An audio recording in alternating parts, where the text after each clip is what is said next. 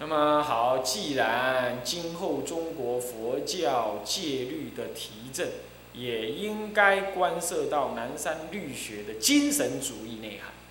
南山律学有两个内涵都有，南山律学很注重形式主义，但是它也有精神主义。换句话说，关注南山，你不能只关注精神呃形式主义，你还要关注它的精神主义。这是前一段文所说的。现在接着，然而具体的问题是，南山律学的精神主义在哪里呢？这点你就要你就得要去注意了啊。嗯，要如何确实无误地将之萃取出来呢？因为也唯有彻底而深入地把握南山律学的精神内容，我们才有机会正确地依循着南山的尺度，在未来如法地运用戒律的精神主义，对不对啊？是不是这样的？也就南山的精神是什么？你要把它研究清楚。南，你清楚了之后，你才会知道南山的精神主义、戒律精神主义是什么样，戒律形式主义是什么样。那么，那么你了解南山的戒律精神主义之后，将来你在你新的生活、不同的生活环境当中，你要活用戒律的时候，你才知道怎么依着南山的精神主义来活用戒律。这就是精神主义依着南山律学的精神而有所发挥。因为精神主义谁都会讲，对不对？你你精神主义也不能够随便用的，你要依南山的精神来用，你不可以依你自己的精神主义来用。依着你自己的精神主义来用，那好了，就会有人提倡说晚上吃饭是可以的，要改戒律，要加个条文啊，若比丘非食时者某某罪，那么呢，这个除食因缘。于此者，远行来时，呃，做法会时，呃，生病时，哇，什么话嘛？他自己编戒律，你看看，这无耻之甚，还沾沾自喜说这是他的戒律改良，这这无耻，啊，这绝对不可以这样做，啊，绝对不可以这样做，你就犯戒嘛，你去忏悔嘛，你既然做一个领佛教界领导人，你怎么可以随便做这种事呢？啊，绝对不可以，那么这就是所谓的滥用精神主义。我今天提精神主义是说，是在南山的规范底下运用精神主义，我们必须这样讲，懂我意思吗？所以我们必须小了解南山律学的精神啊。呃，在未来如法的运用戒律的精神主义，以完成什么呢？是不？前面一段话，什么？因为也唯有彻底而深入地把握南山律学的精神内容。我们才有机会正确地依循着南山的尺度，在未来如法的来运用戒律的精神主义，不然会不如法的运用戒律精神主义。啊，嗯，我我我有遵守戒律精神呐，但是我要为时代而有所改变呢，这谁都会讲，是不是这样的？谁都会讲啊。那么呢，以所以如果能这样了解的话。在未来呢，什么以完成什么呢？能够这样运用精神主义，才能完成契合时代的戒律弘扬。否则，人极可能走上食古不化的老路。这是弘扬南山的人的食古不化。可是，也可能这里要补充一下，也可能会走向过滤的开放精神主义，就随便你改了，你懂吗？这样也不行，也可能会走成这样，那不是很荒唐吗？对不对？走成过度的开放，开放而没有什么呢？而没有限制的精神主义去，那随缘滥开，听得懂吗？对，随缘烂开去。因此，关于如何理解并发扬南山律学的精神，因为发扬了南山律学，你就能够运用南山律学的形式主义跟精神主义来活用戒律了，啊。那么这样子就成为今后戒律现代化弘扬的一项极为关键跟极具挑战性的问题。各位这样了解吗？所以学南山不能只学南山的形式主义，看他的南山三大部而已，还要学南山的精神。而南山的精神重点表现在静心戒观，还有这个四门归静仪。啊，简单讲就是这样，这样懂的意思吧？好那么这样了解之后，我们下一段文。南山律学精神主义的正确把握，南山律学精神的把握既有如是的重要性。那么我们要如何才能正确理解南山律主的律学精神呢？就其律学著作中加以探讨与爬书，固然必然为明显的方向之一。我们去了解南山三大部，当然也应该多少能了解南山律学的精神。我们承认，但是。却不是理解南山思想的唯一方法，啊，古来弘扬南山律学的途径已如前前述，大抵依于南山律著的内容，尤其是南山三大部规格而阐释与发挥。此一方式当然无可厚非，可是，一再的局限于这个方向，却也有过度窄化与定型化南山律主之性格与思想的弊病。这我已经前面说过了，毕竟那是他早期的思想的结晶，而且专注于戒律。问题是专注于戒律，不能把戒律学好，必须广泛的学其他，再来学戒律，这样才会把戒律学好。尤其是学南山，一不应该只学南山戒律方面的专长，应该学南山的完整的心灵、完整的身格，这样才能把南山律学好。各位听懂这个意思吗？这是个很重要的一个观念啊。那么，在这种片面理解南山的方式下，道宣律主被狭隘的定型为冷极、冷漠极尽、刻板而几乎与世无色无争，好像他只是天生来视现持戒而已。对于佛教中的其他事物，一概不予关怀和理解，甚至你都感觉不出来，他是一个。呃，了解教典的人，或者了解教法的人，甚至于你会觉得他对教团的弘扬跟佛法的弘扬是毫无感情的、能感的。你以为这样吗？所以你就把他想象成他住在那个终南山的那个茅棚里头呢，这个每天呢，这个是在那诵经、研究戒律，什么事不管，也不去注意教团的兴衰，也不剃度。后来的人也没对佛法的传承没有热情，你是这样认为的吗？很多人就是这样认为，然后他去持戒的时候，他就持成这个样子，他就以什么事都不管为清高，他就会变这样，你懂意思吗？什么事都不会为有道德，哈哈，笑死人，怎么可以这样子呢？但是他说南山就这样啊。南山律师就这样，因为南山律师三大部里头根本没有表现出其他东西嘛，就只有戒律而已。而学到后来，你也觉得我只要懂戒律，我就是有道德的人，我就是一个有修行的人，是这样吗？是这样吗？你研究了静心戒观，你看看他所写的广弘明集，收集的广弘明集，你看看他写的高僧传，你就知道不是那样。你看看他写的很多的僧传的内容。还文字，你看看他怎么教导持人比丘那种热心、恳切。与其说他是一个律师，你倒不如说他是一个长老，殷勤教诲后辈的长老。你应该这样去体会呀，你才会体会出南山的那种、那种温温温润的那种精神，啊，那种完整的身格。各位，这样懂吗？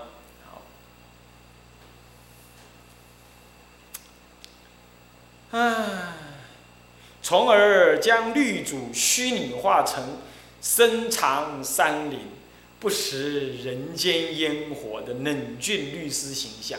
这种不食人间烟火是什么样？是琼瑶小说底下写的那个样子。干嘛呢？要出门有人帮你开车，要吃饭有人把饭送过来。那么呢，这个要持戒有人帮你把东西准备好。那么有人帮你把衣服点净好，有人帮你把这个弄好，你要持戒很容易耶。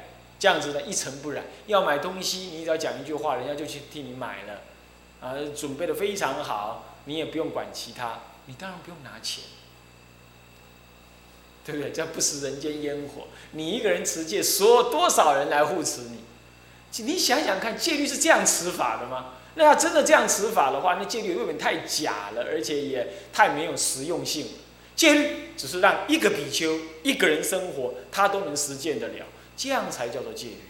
虽然事实很难做到这样啊，光个饮食你都得自主，哦，那么这就很难吃得好。但是在原先的戒声闻戒法的精神本来就是如此，哦，所以你不能够深藏古刹啊，不涉世事，这样叫做持戒精严呢？这不是这样子，啊，当然也不是整天跟大众混就叫持戒，当然也不是。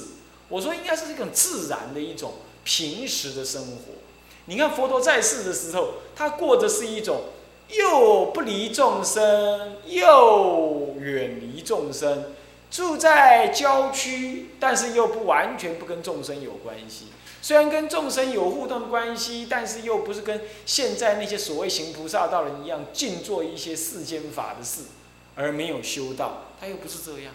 所以佛陀的进出，跟出世跟入世之间的拿捏是捏得非常好的。我们是应该学这样呢。而这样子的持戒是不是更实在呢？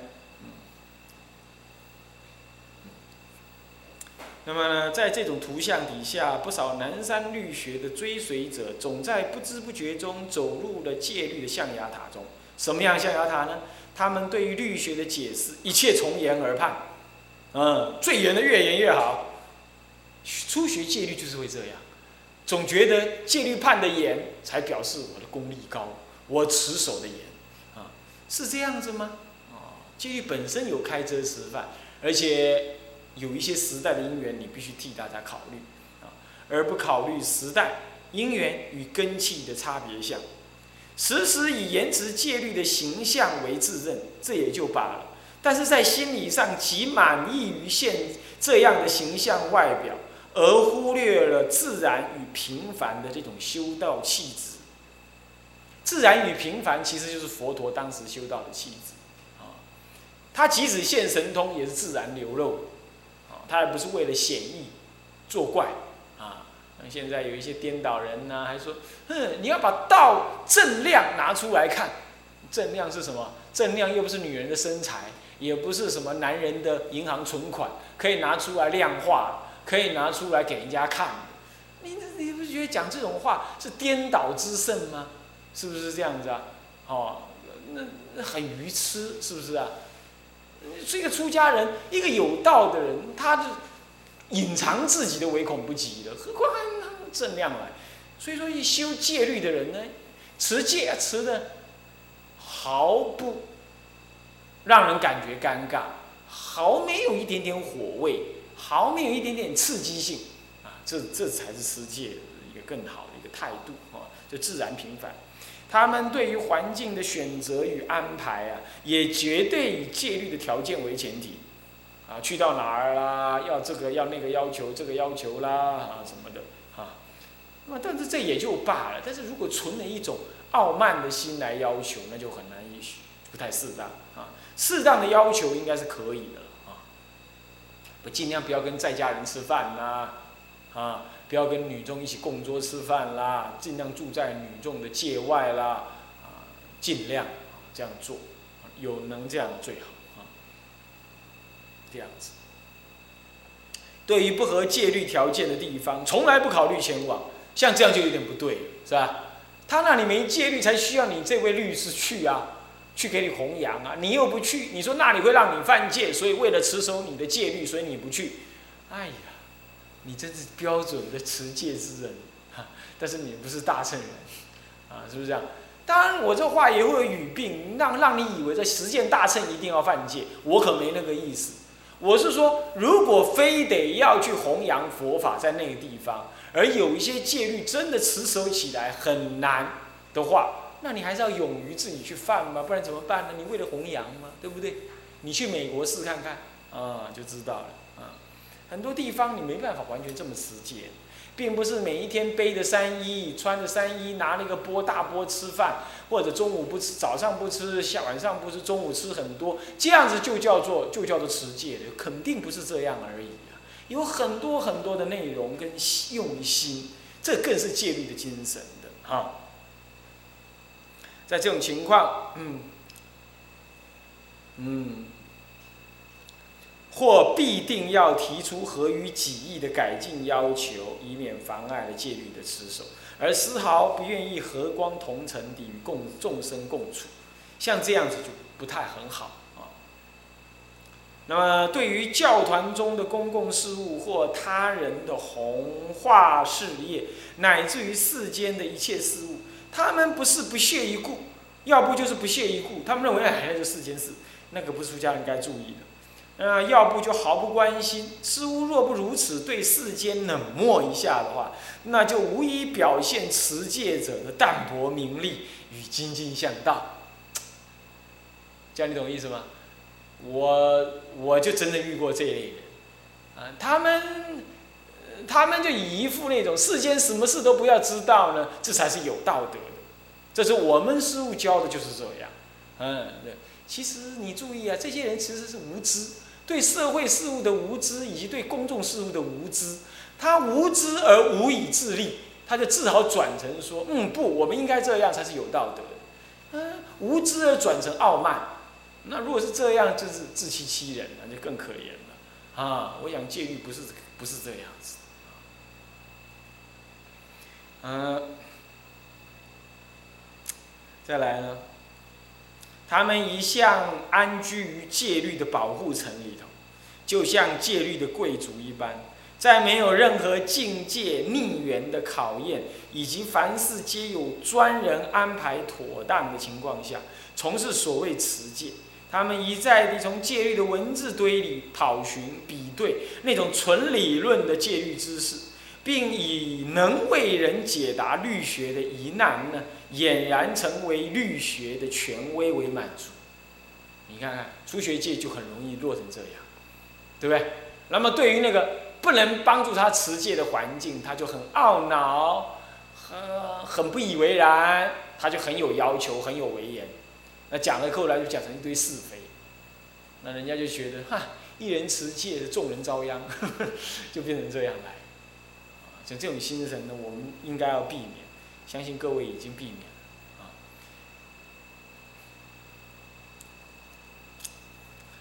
而忘记了戒律的本意，原是一种让我们能在一切不方便持戒，而不是他人对你保护好、为替你保护好的现实生活中，时时保持清净觉照与向于无我的一种身形规范与修持的善巧。戒律是这样子的。戒律不是一堆人帮你把弄好环境顾好，这样就是你持戒，这样持戒有什么了不起啊？像你要在一堆男女的环境，甚至于恶劣的环境，你还能够悠然自得的持戒，你还能够警测你的内心，你还能够即使是戒律的形式做的不太好，你内心还能很警测，这样的持戒，你不是觉得更活泼、更经得起考验吗？躲在象牙塔里练剑，不如到什么？不如到武林大会上去跟人家比剑，你那个剑术才能够进步嘛。你躲在象牙塔里头，按照那个按照那个剑诀在那比划，你那个没有真正实战的那个经验，你说你的律学、你的持律会有多大的精进、坚持？我看也很难。所以啊，我对于男女，我出家这么久啊，说实在也惊涛骇浪，尤其男女的事情啊，就是尤其在外面弘法，也是这种问题。但是就刚好是，这这个清凉寺的六年呢，都在男女共住的道场，让我就近观察、体会、理理解啊，啊，再加上过去的经验以及讲两次《爱道经》之后，那让我觉得，那在这些充满男女交葛的这种环境啊，我很厌离，但是我也不害怕，我也不会不知道怎么自处。反正见人说人话嘛，是见鬼说鬼话，我也知道怎么处理。那就是什么？你走到了那种恶劣的环境去磨练很多男众在出家前也没交过女朋友，也不得没跟女人谈过几句话。出了家之后又被教导要远离女众，专心学戒。弄了半天，将来比丘尼跟他讲话，他就眼红脖子喘，哈哈，心心跳加速。弄了半天，这样反而是不正常的，而且是一种什么呢？是一种嗯，是一种妨碍。生离正常关系的一种障碍，而且你你就你就把他当做是一个怪人嘛，那那跟讲话就特别有心理反应，那就不对啊。像这样子呢，就是一种我说过在象牙塔里持戒啊，是这样，